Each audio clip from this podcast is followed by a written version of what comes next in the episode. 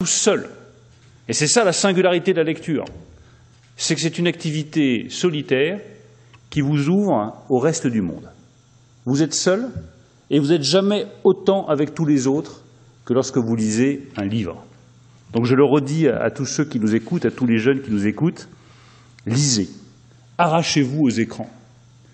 Arrachez-vous aux écrans. Les écrans vous dévorent, la lecture vous nourrit. C'est toute la différence. Les écrans vous vident, les livres vous remplissent. C'est toute la différence. Alors évidemment que c'est un combat parce que l'écran c'est la facilité, on est capté, l'attention est captée, puis en plus ils sont tellement bien organisés, ça fera le lien avec euh, les GAFA, qui savent vous donner, exactement comme on le fait pour les rats, des petits stimuli nerveux, toutes les 5 secondes, toutes les 10 secondes, qui vous obligent à continuer à rester scotché à votre écran. Mais malheureusement, ce n'est pas ça qui vous permettra de développer votre liberté.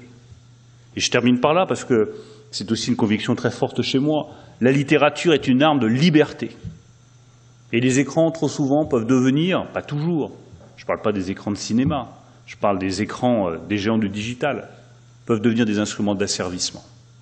Vous pouvez être asservi dans votre consommation, dans votre comportement, dans vos pratiques, dans vos gestes, par des écrans qui sont formatés pour orienter votre pensée. La littérature, elle, elle vous donne de la liberté. Les mots vous donnent la liberté pour vous construire et être ce que vous êtes.